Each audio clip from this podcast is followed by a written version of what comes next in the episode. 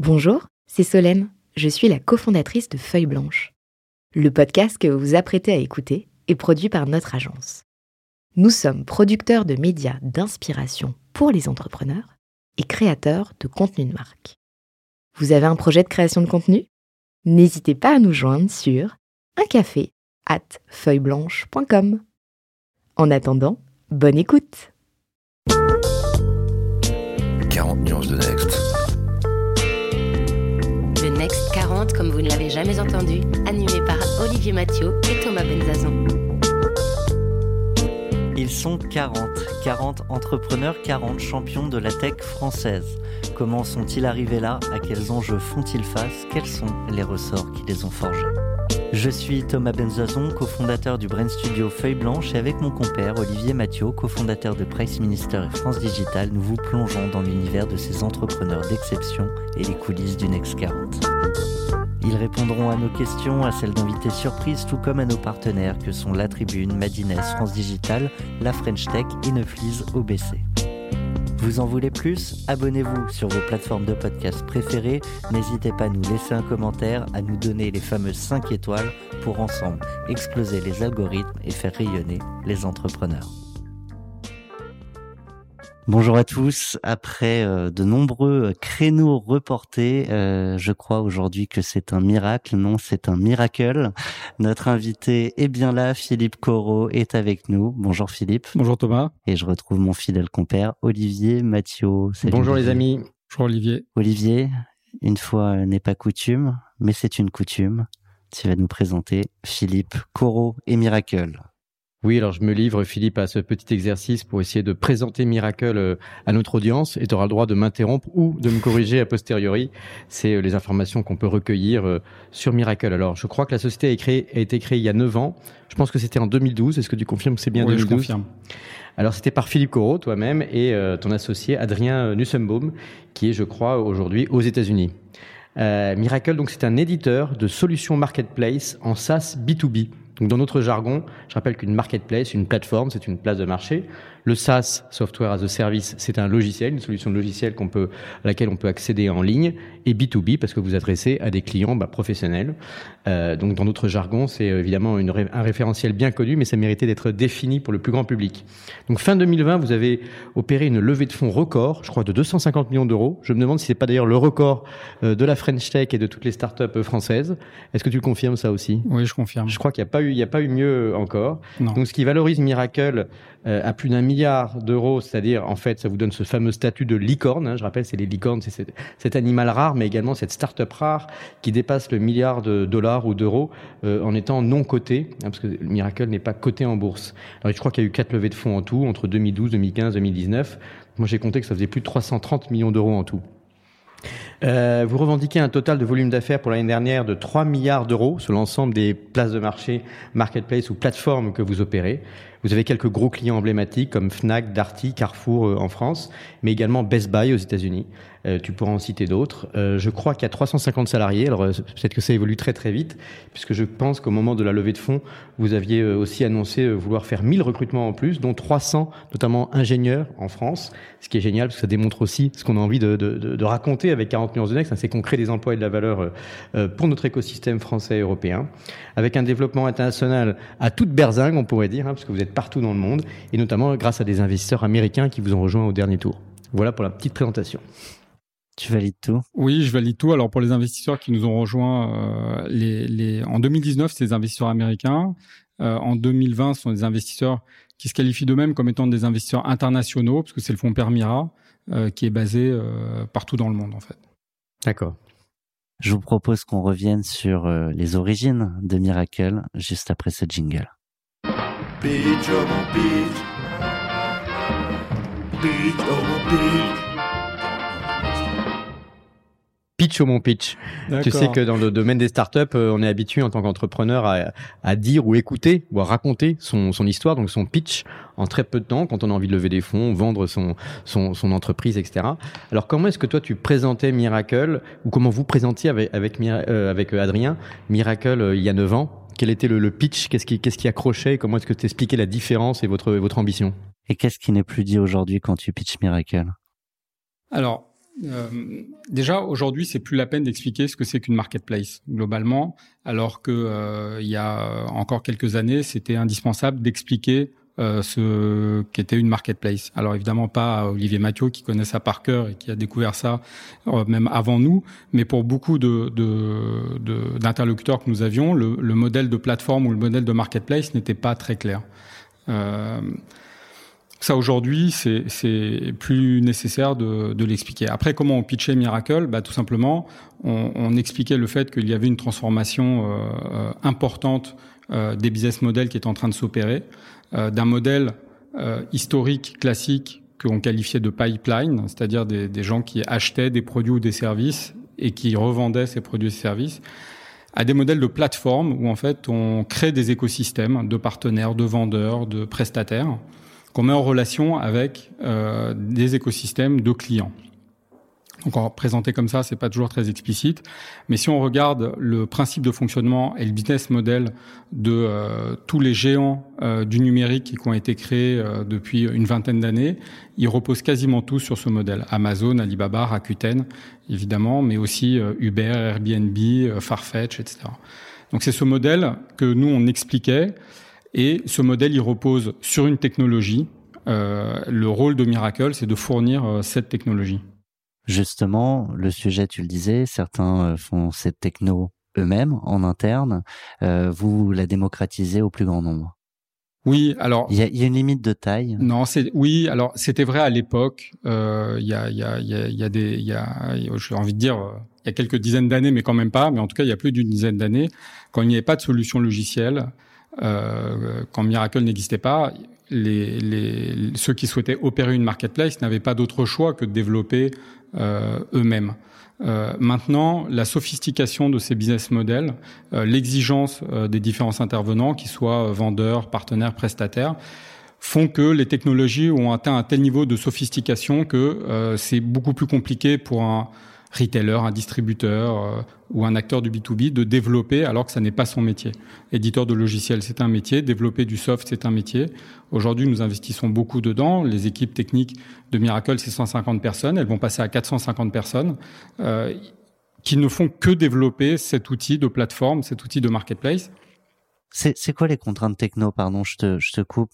Ah, elles sont multiples. Euh, c'est euh, d'abord être capable d'être scalable, absorber une, une, une, une gros, des grosses volumétries, parce que les business models de plateforme sont des business models de volume, euh, volume de produits, volume de clients, volume de, de vendeurs, volume, enfin, sont, sont des volumes. Et on, quand on parle de, de, de système d'information, la volumétrie c'est souvent un, un bottleneck. Ça, c'est le premier, premier sujet. Après, il faut savoir, euh, il y a des questions de sécurité, il y a des questions de, euh, d'être capable de développer euh, des systèmes pour gérer euh, la qualité de service des marchands, des systèmes qui permettent de s'interfacer avec des milliers de systèmes d'information différents, ce qui est capable de faire Miracle, euh, d'être capable de, de, de automatiser un maximum de tâches parce que ce sont aussi des, des comme je disais, c'est des métiers de volume. Mais si vous devez traiter manuellement des métiers de volume, bah, ça nécessite de recruter euh, beaucoup de gens pour faire des tâches ingrates. Euh, les algorithmes que nous développons permettent de faciliter le travail de nos clients et donc d'avoir des, des modèles qui sont beaucoup plus scalables, beaucoup plus facilement et beaucoup plus rentables. Aujourd'hui, et Olivier l'a très bien raconté, Miracle, c'est une réussite, vous vous étendez, vous vous développez. Est-ce qu'il y a quand même, malgré tout, encore un sujet techno sur lequel vous butez, comme beaucoup d'autres butent peut-être? Non, aujourd'hui, il n'y a pas de, de, sujet techno sur lequel on bute. Le, le, seul sujet techno sur lequel on bute, c'est euh, qu'on souhaite on souhaiterait euh, pouvoir recruter euh, encore plus vite que ce que nous le faisons euh, pour nous permettre de développer toujours plus de fonctionnalités pour nos clients et leur permettre de, de, de développer leur volume d'affaires. On peut pas dire aujourd'hui qu'il y a un sujet technologique sur lequel on bute. Et recruter encore plus vite, on, va s'attarder peut-être une seconde sur cette question parce qu'elle est, importante. J'ai aussi moi, la, casquette de vice-président de France Digital, donc on se pose la question du recrutement. Donc on parle du recrutement des talents. Oui. Euh, et très souvent, tu emploies le, le, terme de bottleneck. On va le je retraduis en français. C'est toujours le, mon, mon, rôle de, de, de vulgariser. le petit Robert donc, et le grand Mathieu. Ouais. donc, enfin, bon, en gros, il y a, y, a, y a, des endroits effectivement où ça peut où ça peut coincer, et donc ça peut être le, le maillon faible d'une certaine manière.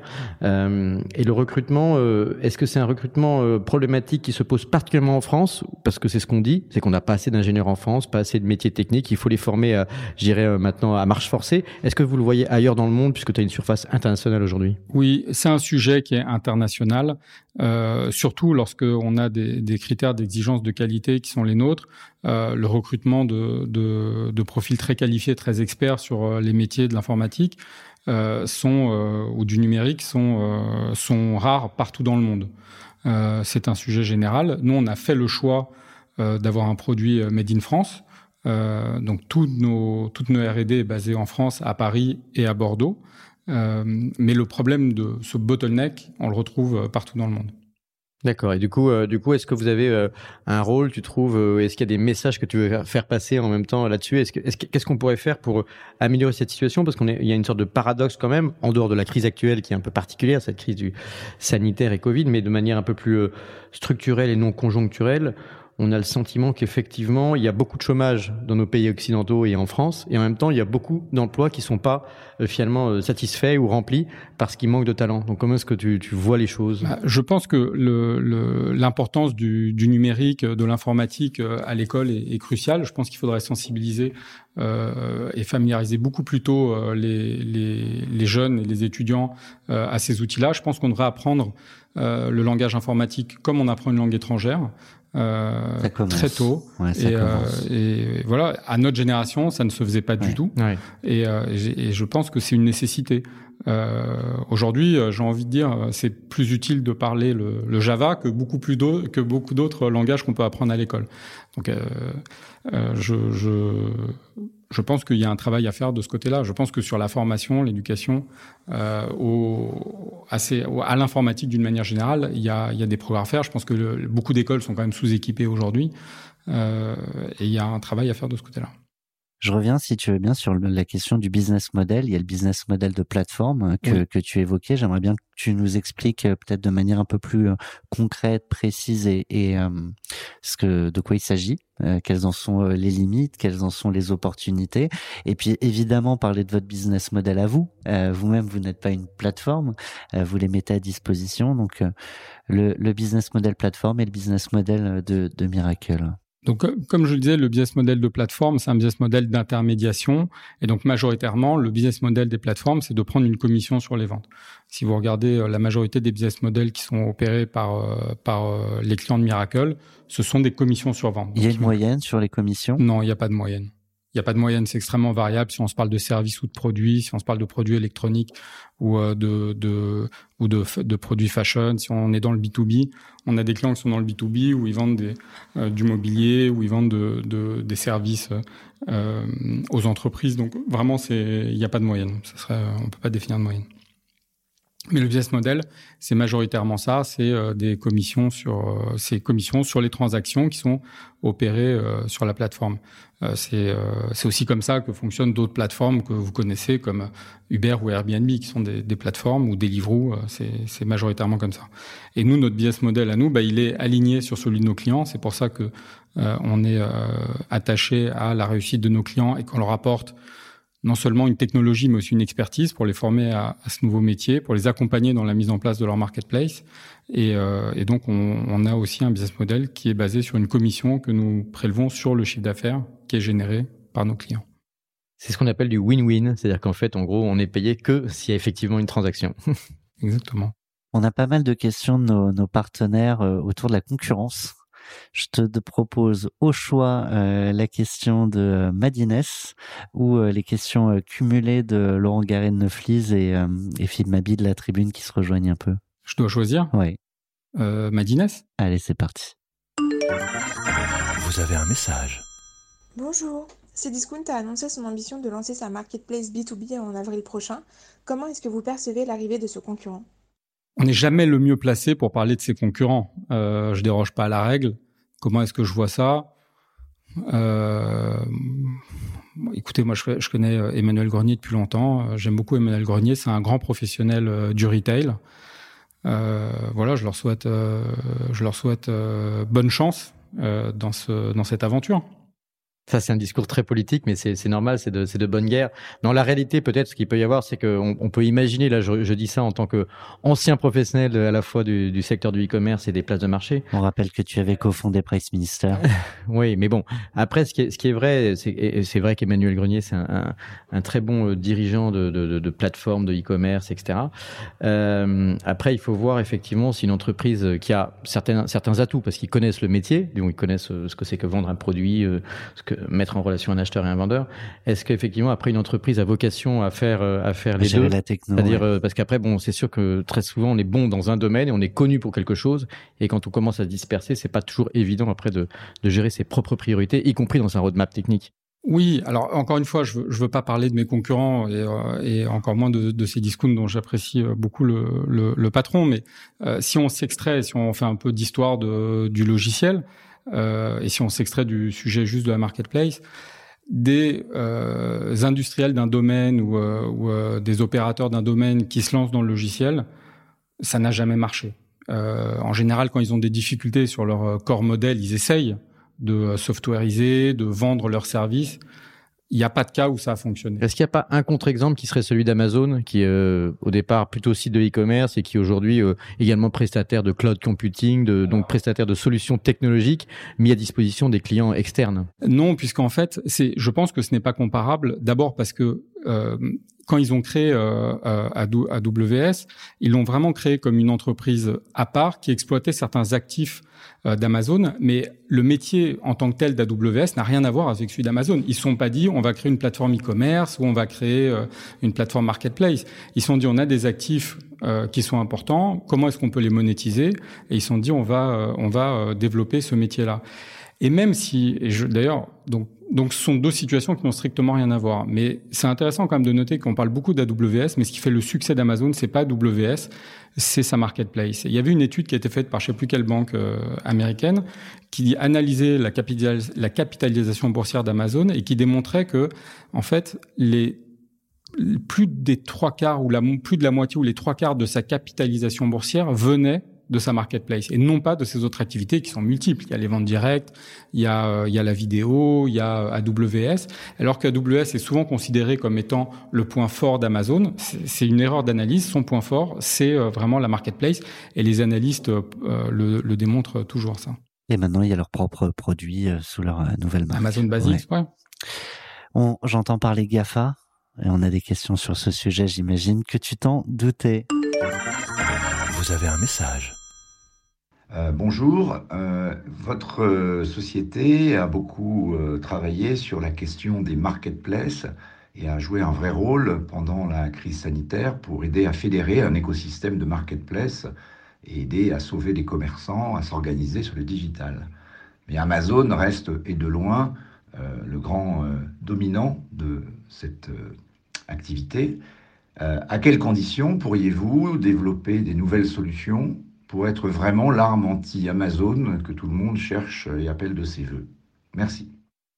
Et je te propose d'écouter euh, tout de suite également euh, Laurent Garret, euh, patron de la banque Neuflis OBC, et tu pourras répondre aux deux. Bonjour Philippe. Devenir le leader de la French Tech française et la dixième licorne française en pleine crise sanitaire, un grand bravo. Avec votre offre Miracle Connect, le LinkedIn des marketplaces comme vous l'appelez, et qui séduit déjà beaucoup d'entreprises, je voudrais vous poser une question. Est-ce qu'à l'avenir, vous avez pour objectif d'aider ces entreprises à contrer les grands acteurs mondiaux, les, GAFA, les BATX comme Amazon, Alibaba, et prendre une part de marché plus importante et en portant haut et fort l'étendard français? Voilà, voilà ma question. Merci. Alors, c'est deux, questions. Euh, donc, je vais essayer de répondre aux, deux de manière séquentielle. Alors, sur l'arme anti-Amazon que, que, que, le modèle marketplace euh, représente pour nos clients et, euh, et euh, c'est réel, c'est concret. D'ailleurs, vous remarquerez que euh, les chiffres d'Amazon en 2020 n'étaient pas très bons. Euh, ils ont connu une croissance inférieure à celle du marché, alors que tous nos clients ont connu une croissance supérieure. Donc on voit que cet effet d'arme anti-Amazon fonctionne, puisque partout où Miracle est fort, Amazon l'est moins. donc de ce côté-là, je pense que euh, nous, nous, nous, nous allons euh, arriver à, à, à redonner aux, aux e-commerçants et aux commerçants français. B2C et B2B, j'insiste là-dessus parce que beaucoup d'acteurs du B2B n'ont pas encore bien conscience de ce qui est en train de se passer. Donc je pense qu'il est important de les sensibiliser pour éviter de se retrouver dans des situations où euh, bah, tout simplement ils vont disparaître, ils vont se faire manger ou disparaître. Euh, et, euh, et s'ils veulent se défendre, comme l'ont fait beaucoup de retailers euh, B2C qui ont connu grâce à Miracle et grâce à leur marketplace euh, une croissance forte en 2020, bah, je pense qu'ils vont devoir se mettre au modèle de marketplace. Est-ce que l'anti-Amazon, c'est une multitude de marketplaces ou c'est une grosse marketplace opérée ou pas d'ailleurs par, par Miracle sur laquelle on trouve finalement l'ensemble des produits euh, qu'on peut chercher à n'importe quel moment et qui deviennent finalement le seul réflexe possible face à Amazon? Moi, je, je, je, enfin, je, je crois pas à un monde euh, bipolaire. On en est sorti euh, il y, a, il y a quelques décennies maintenant et je pense que c'est une bonne chose. Euh, je je crois pas au monopole parce que chaque client a des attentes différentes chaque client a, souhaite une expérience d'achat différente et c'est ça l'enjeu pour aujourd'hui pour un retailer, c'est être capable de proposer une alternative. Jusqu'à présent, euh, avant euh, l'essor des marketplaces, et notamment en France, il n'y avait pas d'alternative parce que le client, qu'est-ce qu'il cherche? Il cherche à trouver le produit qu'il veut au meilleur prix avec la meilleure qualité de service. Et le modèle marketplace permet de, de, de faire bénéficier au client de, de ça. Aujourd'hui, qu'il y a de plus en plus de marketplaces, bah, forcément, les clients, ils ont le choix. Après, ce qui fera la différence, c'est l'expérience. C'est euh, la navigation, c'est euh, la ligne éditoriale, c'est le métier de commerçant, euh, c'est sa relation avec son client. Et donc, on revient aux fondamentaux. Et là-dessus, c'est là où justement, grâce à cette arme et grâce à cet outil, les commerçants historiques qui ont ce savoir-faire-là, parce que c'est leur métier de parler à leurs clients, s'ils acceptent d'utiliser ces nouveaux outils, ils vont gagner. Enfin, il n'y a pas de doute, c'est sûr. En revanche, ceux qui ne le font pas, ceux qui n'adoptent pas, ceux qui refusent de se numériser, de se digitaliser, qui n'adoptent pas ce nouveau business model, ils vont mourir. Et ils vont dire, c'est le Covid, c'est la crise, c'est machin. C'est pas du tout. C'est leur manque de vision, c'est leur manque de volonté de se transformer, c'est leur manque d'adopter euh, des, des, des, nouvelles technologies et euh, d'adopter ces nouveaux business models qui sont la demande de leurs clients. Donc, euh, et s'ils ne le font pas, ils vont mourir. Et je vous le dis d'avance, ils, ils diront, on n'a pas euh, su euh, gérer la crise du Covid, on est mort à cause du Covid, on est mort à cause de ci, à cause de ça. Non, ils seront morts parce qu'ils n'auront pas investi assez dans dans dans les, les dans les technologies, ils n'auront pas investi assez dans leur transformation digitale. Et transformation digitale, ça veut pas dire faire de la pub sur Google. Transformation digitale, c'est comment est-ce que mon business model est transformé par ces nouvelles technologies. Et, et les plateformes sont souvent une réponse à ça. Mais est-ce que quand vous, en tant que Miracle, vous proposez donc une solution logicielle à différents distributeurs qui sont eux-mêmes concurrents entre eux, euh, vous leur proposez pas la même réponse chacun et du coup, euh, à un moment donné, est-ce qu'il y a pas des zones de conflit d'intérêt que vous pouvez avoir vous en tant que prestataire? Alors, d'abord, non, parce que nous, on est très vigilants à la, protection des données, à la protection des informations de nos clients. Depuis très tôt dans l'histoire de Miracle, on a travaillé pour des entreprises qui sont concurrentes, donc on a mis en œuvre euh, des Chinese Wall, une protection des, données de nos clients.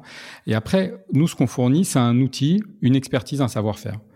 Euh, après, chacun est libre, j'ai envie de dire, d'en faire ce qu'il veut et justement de d'imaginer l'expérience client qu'il veut. Et c'est là où fait la différence. Euh, la différence, c'est pas l'outil, c'est l'usage qu'on en fait. Si on prend l'analogie avec une voiture, euh, si je te donne une voiture euh, extrêmement rapide, bon bah tu la conduiras euh, peut-être bien ou moins bien que euh, Lewis Hamilton. Bon bah voilà. Donc là c'est pareil, c'est là où le savoir-faire entre en jeu. Nous on fournit l'outil, la main c'est c'est c'est notre Non, la comparaison avec la Formule 1 est pas mal. Philippe, tu as convaincu un grand nombre d'entrepreneurs, notamment en B2B, à travers ce podcast, de passer, euh, en tout cas de se poser la question du, du sujet des plateformes. Est-ce que tu pourrais lister peut-être trois façons de planter son projet de plateforme? Trois façons de planter son projet de plateforme. Alors déjà, c'est, ça, ça va être pas. Alors, je, je, j'essaie de bien comprendre la question, mais c'est une autre manière de dire comment réussir, mais qui est toujours plus intéressante. Alors, comment réussir son projet de plateforme? La première chose, c'est que un projet de plateforme, il doit être dans l'ADN euh, de l'entreprise et, et, répondre à la stratégie de l'entreprise. C'est ce que je disais. C'est la première chose. Euh, la stratégie est mauvaise. Si la stratégie est mauvaise, projet de plateforme réussi ou pas, ça ça ça marchera pas. La deuxième euh, chose importante dans un projet de plateforme, euh, et ça rejoint un peu la question sur la concurrence, c'est qu'il faut avoir le bon partenaire technique, parce que ça repose beaucoup sur la solution euh, technique.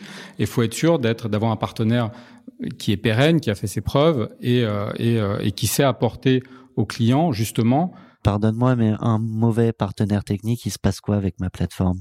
Bah, ça décolle jamais parce que les marchands peuvent pas se brancher ou parce qu'ils ne veulent pas se brancher, parce que les commandes passent pas, parce qu'ils n'ont pas les outils pour répondre euh, aux clients, parce qu'ils n'ont pas les outils pour gérer la qualité de service, parce qu'ils sont obligés de recruter 250 personnes euh, pour regarder ce qui se passe sur la plateforme, parce pour la monitorer, et donc du coup le business model n'y est pas, parce qu'ils peuvent pas euh, avoir les relations commerciales et contractuelles avec les vendeurs qui veulent, parce qu'ils peuvent pas appliquer les règles de commission qu'ils veulent, parce que les retours sont mal gérés, parce que, enfin, il y a, y, a, y a plus d'un millier de fonctionnalités sur la plateforme Miracle. Vais pas faire la liste non, On a bien compris. Parce que la plateforme tombe dès qu'il y a un peu de volume et du coup. C'est un bon pitch. Hein, parfait.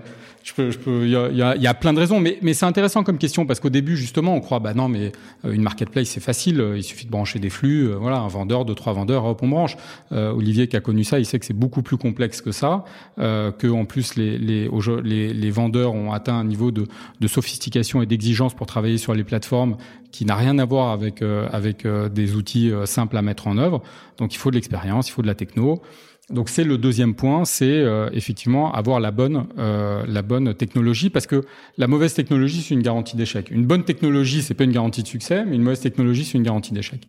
Et est-ce que, mais est-ce que au-delà de la, donc tu choisis, tu choisis ton prestataire technique, et ensuite, euh, si, si je travaille avec Miracle aujourd'hui, est-ce que vous fournissez des services supplémentaires, par exemple le service après-vente ou des, des, choses qui sont peut-être moins technologiques, mais qui accompagnent le succès de la, de la plateforme dans la relation client? Évidemment, et c'est le troisième point, c'est qu'aujourd'hui, euh, une plateforme, euh, bah, lancer une plateforme, c'est un métier, et c'est souvent un nouveau métier pour nos clients. Et nous, on vient leur aussi l'aider à, euh, à se transformer sur ces sujets-là, à gérer le changement et à apprendre ce nouveau métier qui est souvent extrêmement différent de ce qu'ils ont l'habitude de faire. Et on a plein d'outils aussi à notre disposition pour ça. Il y a nos équipes Client Success qui rejoignent les équipes de nos clients pour les former. On a la Miracle University qui sont aussi là pour former les équipes de nos clients. Alors on intervient aussi en amont euh, on a une, une équipe qui s'appelle la Platform Advisory Team qui est là pour travailler à la stratégie euh, de plateforme avec nos clients.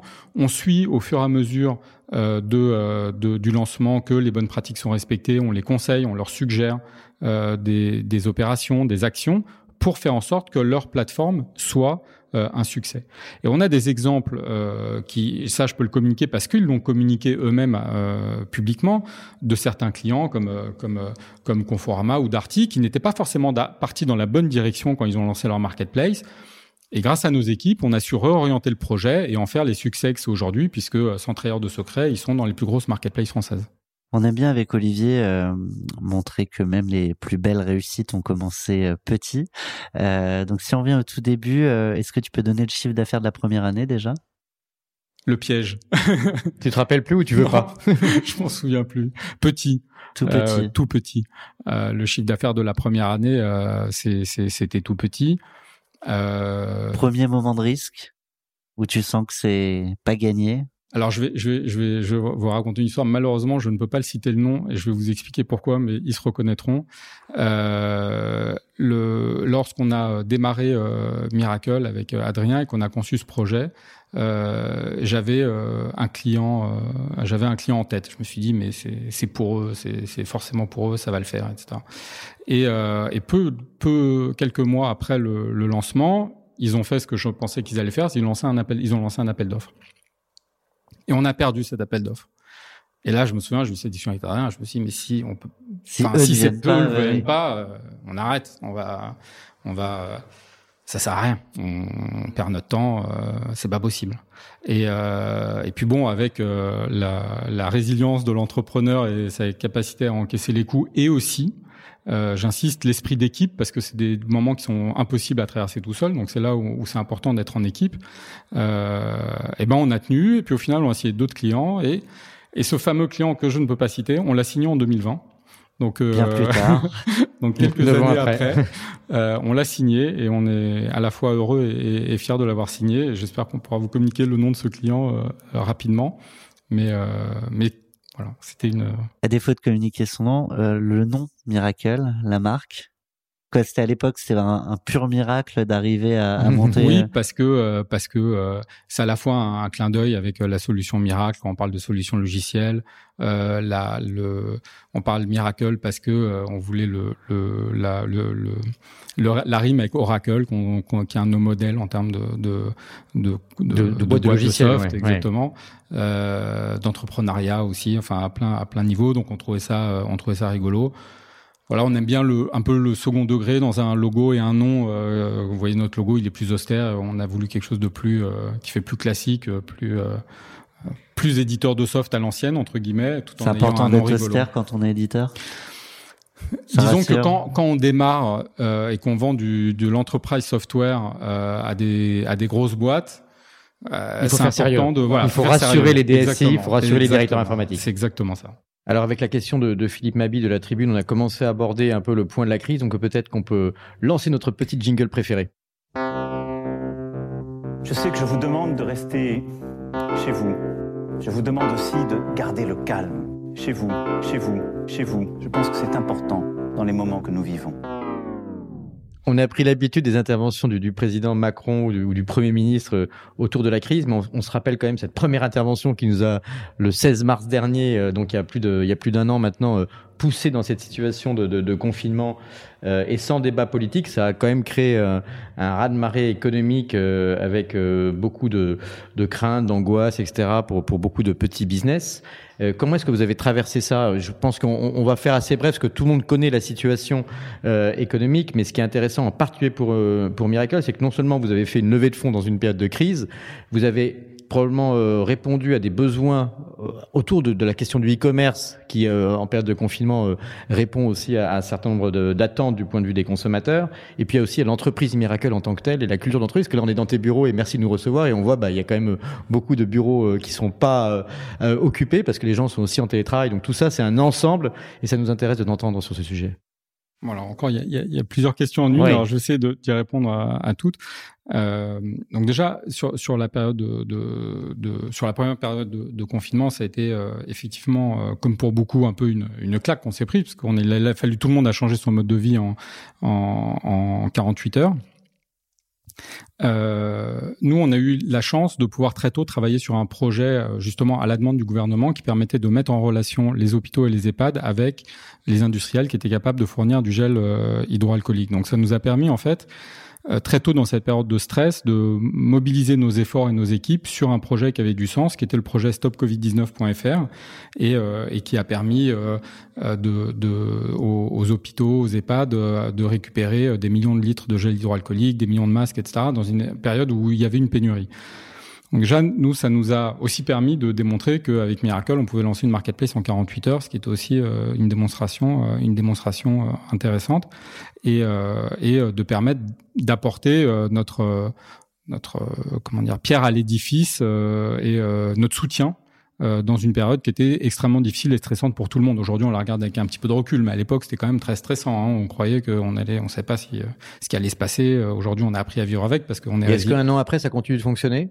Stop Covid-19, oui, oui, ça continue de fonctionner. place de marché sur les produits euh, directement liés à la crise sanitaire. continue, la plateforme continue de fonctionner. Comme il n'y a plus cette problématique de pénurie, euh, les volumes sont, sont inférieurs. Et puis nous, on n'a pas vocation à opérer une plateforme non plus. C'est pas du tout notre métier, mais on la laisse active. active. tant que ça répond à un besoin. Mais j'espère évidemment qu'elle fermera le, le, le plus vite possible. Mais euh, euh, pour répondre à ta question, c'est vrai que en fait, pendant cette période, le modèle marketplace, et Stop Covid 19 en est aussi une, une illustration, le modèle marketplace a montré euh, son efficacité et, sa résilience quelque part, euh, puisque quand il y a des problèmes de sources d'approvisionnement, quand il y a des problèmes de, de, de, stock sur sur des produits, quand il y a des problèmes aussi de catégories de produits qu'on n'adresse pas forcément pour répondre à un besoin immédiat, bah, la marketplace elle répond tout de suite. Et, euh, et, et du coup c'est ça euh, qui a euh, séduit euh, aussi beaucoup de, nouveaux clients pendant cette période-là, parce qu'ils ont vu que bah, il leur manquait un truc. donc c'est ce qui nous a permis de signer pas mal de, clients dans cette période et donc de nous développer. Est-ce que je reste sur cette question des petits commerçants notamment Oui. C'est plus facile de se plugger à une marketplace existante, je sais pas, qui est localisée par Oui. exemple. On va retrouver tous les commerçants d'un quartier ou d'une Oui. ville, plutôt que de devoir se mettre à créer son site internet, gérer les paiements. gérer- Évidemment. Et c'est le force euh, des marketplaces. Alors encore une fois, ça veut pas dire que tout le monde a sa place sur le marketplace. Mais encore une fois, on peut même prendre un exemple hors de Miracle. Si vous prenez l'exemple de Deliveroo, par exemple, combien de restaurants aujourd'hui euh, survivent entre guillemets euh, grâce euh, aux plateformes, grâce à Deliveroo Euh, Combien de, de, de, de business ont pu trouver un relais grâce euh, au marketplace euh, et entre guillemets rester ouvert euh, online grâce aux, aux débouchés que leur offraient les différentes marketplaces. Donc oui, après il s'est passé autre chose aussi, c'est que cette période de Covid a été un- une, période d'accélération. Il n'y a pas eu d'inversement de tendance. Euh, On s'est pas dit, euh, par exemple, l'e-commerce décroît et puis hop, d'un coup ça se remet à croître grâce au Covid, où euh, les marketplaces sont en difficulté, puis d'un coup elles, remettent à, elles se remettent. Pas du tout. Ça a été une accélération. On avait déjà ces tendances étaient très fortes depuis longtemps. Mais là, on a vu en, quelques mois ce qui aurait dû se passer en quelques années. Et donc, ça a été une accélération très forte. Mais, euh, encore une fois, c'est pas pas un inversement, c'est pas, ça n'a pas été euh, une inversion de tendance. Ça a été une accélération de la tendance. Donc, les marketplaces, comme elles, euh, étaient déjà à l'œuvre depuis quelques mois ou quelques années pour certains, bah, elles ont connu une croissance forte parce que ce sont des modèles qui sont des modèles agiles, résilients, efficaces, rentables et qui apportent de la croissance à nos clients. Je m'interroge, mais du coup, comme tu as un regard à 360 degrés sur ton sujet, est-ce qu'il y a des villes qui ont pris euh, la main sur la mise en place d'une plateforme pour embarquer l'ensemble des commerçants de leur ville? Je, je pense qu'il y a eu euh, des tentatives. Nous, on n'y a pas participé, donc je pas. Mais j'ai déjà vu des mails passer comme ça. Euh, Après, encore une fois, c'est un petit peu ce que je disais tout à l'heure, c'est qu'une marketplace, il faut qu'elle réponde à une stratégie. Il faut aussi qu'elle soit opérée par quelqu'un dont le métier d'être commerçant. Euh, et, euh, et le problème, c'est que ces initiatives, même si les vendeurs sont des commerçants, les opérateurs, eux, ne sont pas toujours des commerçants. Et donc, du coup, ça peut pas être euh, un succès, euh, un succès euh, colossal. Il faut pas non plus. euh, Enfin, je vais pas vous dire que c'est le modèle marketplace qui va sauver euh, les petits commerces et que euh, les disquaires ne vont pas disparaître grâce au marketplace. C'est pas vrai. Alors oui, aujourd'hui, si vous voulez acheter des disques, bah, c'est plus simple de le faire sur une marketplace parce que bah, dans toute la France, vous avez accès peut-être à un petit disquaire. Moi, je connaissais un, un petit disquaire qui est à Lille. Et ben, du coup, bon bah voilà, lui, il peut vendre dans toute la France grâce au marketplace. Maintenant, c'est pas pour ça que les gens vont se mettre à acheter plus, de, ouais. Enfin, en tout cas, disons que la marketplace, on peut dire de manière un peu technique, c'est qu'elle accroît la zone de chalandise du commerçant en lui donnant accès à une offre euh, non localisée, euh, multiple. Et c'est vrai que dans un commerce spécialisé, si on croise une dimension géographique un peu limitée et un secteur un peu limité, bon bah forcément, on n'a pas beaucoup de clients. En revanche, la marketplace ouvre ça. Exactement. Et quand on est dans des dans des environnements euh, plus complexes, dans des périodes plus complexes, bah c'est c'est ces commerçants euh, dont Olivier parle qui sont déjà sur des marchés de niche, bah c'est les premiers à mourir. Alors que s'ils sont présents sur sur les marketplaces, bah là ça leur donne des nouveaux débouchés. Et comme en plus c'est des périodes où elles connaissent un essor fort, bah forcément elles ont le, le double effet bénéfique. On va passer euh, au sujet de l'avenir, mais avant ça, c'est l'heure du bilan. Ah. Vous avez un message. Vous avez un message. Miracle est connu comme la startup qui a réalisé la plus grande levée de l'histoire de la French Tech, 300 millions en 2020. Alors, j'ai envie que tu nous dises, Philippe, quel est le milestone pro ou perso de 2020 dont tu es réellement le plus fier? Tu reconnais euh, qui te pose la question Là, c'est 4, non? Oui. Donc, Kat Bollangan, qui est la, qui est la, la patronne de la French Tech en France. Euh, donc le, le milestone euh, pro euh, dont, dont, dont on est le plus fier, bah, c'est évidemment euh, le lancement de stopcovid19.fr qui a permis euh, d'apporter euh, des solutions aux hôpitaux, aux EHPAD euh, qui étaient euh, dans, dans vraiment euh, dans la dans l'embarras pour parler poliment. Et, euh, euh, et c'était une question de enfin presque de survie, j'ai envie de dire, parce qu'on avait des gens qui étaient euh, malades, euh, des médecins qui avaient manqué de produits, de matériaux. Donc, c'est évidemment le, on a lancé une marketplace en 48 heures. Enfin, et quand je dis on, c'est vraiment euh, les équipes Miracle euh, qui sont mobilisées, euh, nos équipes. on a créé une team qui a, qui a, ils ont travaillé jour et nuit pour lancer ce projet, et et, et c'est évidemment le, ce dont on est le plus fier. Après, je comprends la, pardonne-moi, je comprends la, la fierté hein, de, de, porter un projet comme ça qui, qui répond à des enjeux très concrets de société. L'idée de Milestone, c'est vraiment qu'on qu passe une étape. Il y avait une volonté de, de peut-être de reconnaissance à, à l'échelle peut-être plus institutionnelle de Miracle? Non, je pense pas que ce soit une volonté de, de, de reconnaissance. En revanche, vraiment dans, dans une période difficile, euh, comme c'était celle des premiers jours du, du premier confinement, bah, ça nous a permis de mobiliser les équipes. Et puis c'est vrai que de voir euh, ces équipes qui soutiennent un projet, euh, qui le portent, euh, qui sont fiers. bah oui, voilà, exactement. Donc euh, oui, c'était un, c'était c'était quelque chose d'important pour nous. Euh, et puis après, c'est vrai que euh, le, le, la deuxième la deuxième étape qui était une étape importante pour nous, bah, c'est la signature du client dont j'ai parlé tout à l'heure, parce qu'il nous avait laissé une une, une cicatrice. Euh, qui, On est impatient de savoir qui c'est, pour te dire. Ouais, et, euh, et, donc c'est ça a été un, un, vrai une vraie satisfaction et un vrai milestone aussi parce que ça nous ça, est-ce, quelque chose ça a changé d'interlocuteur chez eux entre le moment où vous auriez voulu le gagner et vous aviez perdu cet appel d'offre et, le, et maintenant la signature de ce client qu'on découvrira oui, bientôt. dans ces boîtes, euh, toutes les équipes changent euh, complètement. Ça se décide à quel niveau d'ailleurs? C'est qui vos interlocuteurs? Direction générale. Direction générale, le lancement d'une marketplace, comme je disais, c'est vraiment une évolution du, du cœur de la stratégie, donc c'est vraiment direction générale. Après, c'est vrai que la, la levée de fonds, c'est euh, c'était un milestone évidemment euh, pro perso enfin l'ensemble parce que quand on est entrepreneur le pro et le perso ils se mélangent et, euh, c'était un milestone important parce que euh, Miracle était plutôt une entreprise euh, qui restait un petit peu, comme on dit, euh, sous le radar.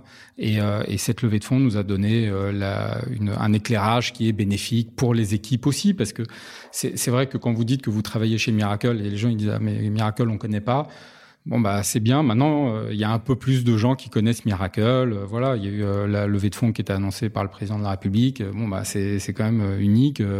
c'est c'est c'est quand même aussi une reconnaissance du travail accompli euh, par les équipes euh, pour le long de toutes ces années euh, et, et la, une lumière à un instant T qu'il mérite. Il faut pas, il faut pas non plus, c'est qu'une étape. Hein, faut pas, c'est pas, je veux dire, on n'a pas, on n'est pas haut de l'Everest. C'est une, une étape, une étape franchie, mais mais il reste encore beaucoup de chemin à parcourir. Eh ben, on va parcourir tranquillement le chemin vers l'avenir. Euh, je, je te l'annonçais euh, avec Olivier, on, on s'intéresse aussi à la vision des entrepreneurs du Next 40 sur l'après. Dans quel monde allons-nous vivre? On en parle.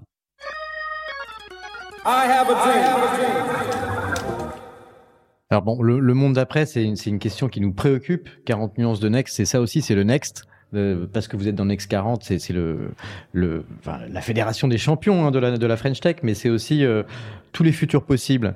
Et, et, nous, ça nous intéresse parce que souvent, les, les, très bons entrepreneurs comme toi, ils ont aussi un point de vue bah, sur la société et qu'est-ce qu'il faut euh, changer pour que tout aille mieux, euh, comment on peut mieux travailler ensemble, comment est-ce qu'on peut améliorer son impact en tant qu'entreprise, en tant que citoyen, etc. Est-ce que toi, tu vois des grands changements sur ton secteur et sur ton marché qui te disent euh, que effectivement, il y a des enseignements de cette crise qui font que peut-être on reviendra pas euh, de manière amnésique au monde d'avant? Euh, oui, je pense qu'il y a une, y a, quand même une vision qui est beaucoup plus globalisée des choses. Aujourd'hui, on a vu comment est-ce qu'un problème qui s'est produit au fin fond de la Chine a eu un impact mondial euh, et a touché tout le monde dans son quotidien, dans, vraiment sa vie personnelle, professionnelle. Donc je pense qu'il y a quand même une prise de conscience euh, que beaucoup de nos enjeux aujourd'hui sont internationaux et que beaucoup de nos enjeux sont internationaux, pardon, et que beaucoup de nos, de nos challenges sont internationaux et que beaucoup de choses doivent se faire en coopération avec d'autres pays. On le voit sur les vaccins, on le voit sur euh, que l'Europe que l'Europe n'a peut-être pas les n'a peut-être pas agi comme il faudrait, peut-être à un instant T, mais en tout cas, c'est nécessaire de travailler à la construction européenne, c'est nécessaire d'être plus fort au niveau mondial, c'est nécessaire de travailler avec nos partenaires. Et là, c'est intéressant parce que le monde entier s'est retrouvé un peu comme dans les films de science-fiction, le monde entier s'est retrouvé face à un ennemi commun. C'est un peu Independence Day. Euh, oui, c'est vrai, euh, un, un ennemi venu de, de l'espace. Exactement, exactement. Et donc c'est. On cherche encore Will Smith. bah c'est peut-être euh, c'est peut-être euh, Emmanuel Macron hein, qui, qui, qui, nous sauve. D'ailleurs, à, à, ce sujet-là, on le voit que que euh, la France aussi, euh, de ce côté-là, euh, s'en sort plutôt bien. moi, j'entends pas mal de critiques sur ce que fait le, le, On entend des critiques sur les décisions, sur ce que fait le gouvernement, sur comment il communique, mais si on regarde factuellement les chiffres, la France s'en tire plutôt très bien. Et elle s'en tire plutôt mieux que beaucoup, beaucoup de pays. Alors oui, peut-être moins bien qu'Israël, peut-être moins bien que, que, que l'Angleterre, mais chaque pays a ses contraintes, a ses histoires aussi différentes et a ses opportunités qui sont pas les mêmes. Mais la France s'en tire quand même globalement plutôt Donc je pense qu'un des enseignements, c'est ça. C'est qu'aujourd'hui, on vit dans un monde qui est global. Ça rejoint aussi le modèle des plateformes, parce que souvent les modèles de plateformes sont aussi des modèles qui sont euh, qui sont euh, globaux, qui travaillent sur l'interconnexion euh, de, de, prestataires ou de vendeurs qui peuvent se situer partout dans le monde pour pour apporter une solution ou un produit à un client qui est à un autre endroit du monde. Donc aujourd'hui, on doit raisonner de manière euh, globale, internationale. Mais est-ce que dans le euh, dans, dans, dans, ce raisonnement euh, global international, qui qui est euh, déjà un peu dans l'ADN de Miracle depuis le départ, est-ce qu'il y a des choses que tu penses devoir remettre en cause? Peut-être pas. Hein, il n'y a pas d'obligation, j'ai pas de jugement moral ou quoi que ce soit. Mais parfois, on est en train de d'entendre des, des, voix un peu discordantes parce que nous, on, on valorise beaucoup dans la French Tech, France Digital, etc. La Silicon Valley, l'hypercroissance, la globalisation. Et donc, est-ce qu'il y a une, façon raisonnée ou raisonnable de, de est-ce qu'il faut remettre en, en cause en fait en quelque sorte des schémas de pensée? L'hypercroissance, euh, le, le, le, développement derrière, c'est de l'innovation, c'est des emplois, c'est euh, beaucoup de choses positives. Il y a une chose sur laquelle il faut être vigilant, et je pense que tout le monde a conscience, et peut-être que cette crise en a donné une conscience encore euh, encore plus forte, c'est évidemment le développement durable. C'est qu'on ne peut pas se permettre euh, d'agir euh, comme si il nous restait enfin, on est obligé de, de, de, faire attention à nos ressources, de faire attention à comment est-ce qu'on, Quelles sont les, bases sur lesquelles se pose ce développement de l'hypercroissance et est-ce que ça ne se fait pas au détriment de l'environnement globalement et donc de la qualité de vie de l'être humain? Je crois que c'est ça euh, un des principaux euh, enseignements aussi. C'est une hypercroissance. Je pense que oui, euh, global, international, je pense que c'est nécessaire, mais qui ne se fait pas au détriment du, développement et du bien-être de l'être humain, mais et partout dans le monde, pas uniquement à Paris, dans le 6e arrondissement, nous avons nos bureaux, y compris en Chine, y compris en Birmanie, comme on le voit aujourd'hui, en Thaïlande, à Hong Kong, aux États-Unis etc. Tu évoquais la, la force du collectif, de, de l'écosystème, et c'est vrai que dans, dans la vie, c'est un peu comme le yin et le yang, quand il y a une force euh, qui, qui pousse d'un côté, il y en a une autre opposée qui, qui pousse aussi plus fort. Euh, on voit beaucoup de replis, euh, beaucoup de sujets plus identitaires euh, qui poussent aussi. Est-ce que c'est des sujets que tu, tu, observes de loin? Est-ce qu'il y a des sujets qui te font peur euh, en tant que comme citoyen et peut-être même entrepreneur? On vit une crise, une crise sanitaire. Euh, on fait tout pour éviter la crise euh, économique. Il y a quand même une, une contraction du PIB, donc il y a forcément une part de crise euh, là-dedans. Euh, les crises, on sait aussi ce que ça donne. Ça, ça, ça crée des tensions, des tensions euh, entre entre des pays, des tensions entre des communautés, des tensions entre entre des gens. Donc, il faut être évidemment extrêmement vigilant à ce que ça ne dégénère pas, comme on l'a déjà vu au cours de, de l'histoire. Mais ça, c'est un sujet, euh, comme vous dites, de citoyen qui est pas lié. Euh, c'est pas, euh, c'est pas spécifiquement un sujet d'entrepreneur. C'est un sujet de citoyen. Euh, moi, je pense que je vois quand même euh, des choses qui vont dans le bon sens. C'est qu'aujourd'hui, euh, on se, on se, on relève des choses qui peut-être auraient moins été visibles il y a quelques années. Euh, on voit ce qui se passe sur tout ce qui est euh, lutte contre le racisme. donc tout ça sont des points positifs. Euh, on se voit ce qui se passe dans la dans la dans le le tout ce qui est euh, l'égalité homme-femme, ce sont des points positifs. On voit des, des, des affiches euh, dans Paris sur ce sujet-là. Euh, on voit des, des il y a des procès en cours. Euh, et je pense que tout ça, malgré tout, va dans le bon sens. Alors, ça peut s'inquiéter parce que du coup, ça leur donne une lumière forte et on se dit ah bah c'est terrible, il y a tout ça qui se passe. Mais c'est justement le fait que ça soit mis en lumière euh, qui fait que on en a conscience et que du coup, on va pouvoir résoudre le problème. Parce que pour résoudre un problème, il faut l'identifier. Et si on considère que, euh, comme moi, que euh, le racisme est un gros problème, que euh, l'égalité, que parfois dans, dans certains pays, dans certaines entreprises, dans certains, le manque d'égalité de droit entre les hommes et les femmes est un gros problème. Bah, je pense que le, le fait de chercher à résoudre ces problèmes-là font que fait qu'on va dans le bon sens. On a eu un mot euh, du euh, citoyen et de l'homme, Philippe Corot, ça tombe bien. On arrive à la fin de cette première partie euh, et on va passer avec Olivier Mathieu et notre invité Philippe Corot à la seconde partie de son podcast consacré à l'homme avec un grand H l'homme derrière ou devant l'entrepreneur. Moi, c'est sympa votre truc, hein. C'est des compliments, des trucs que je fais toutes les semaines. c'est bien parce que vous savez, on a tout flatteur du tout hein. dépend de celui qui l'écoute. Hein. Tu me demandais le, le business model. Après, ça. on a le contrat. D'accord. ça tombe bien. Après, je dois partir rapidement. 40 nuances de Next. Le Next 40 Apparente comme vous ne l'avez jamais entendu, animée par Mathieu et Thomas Benzazan.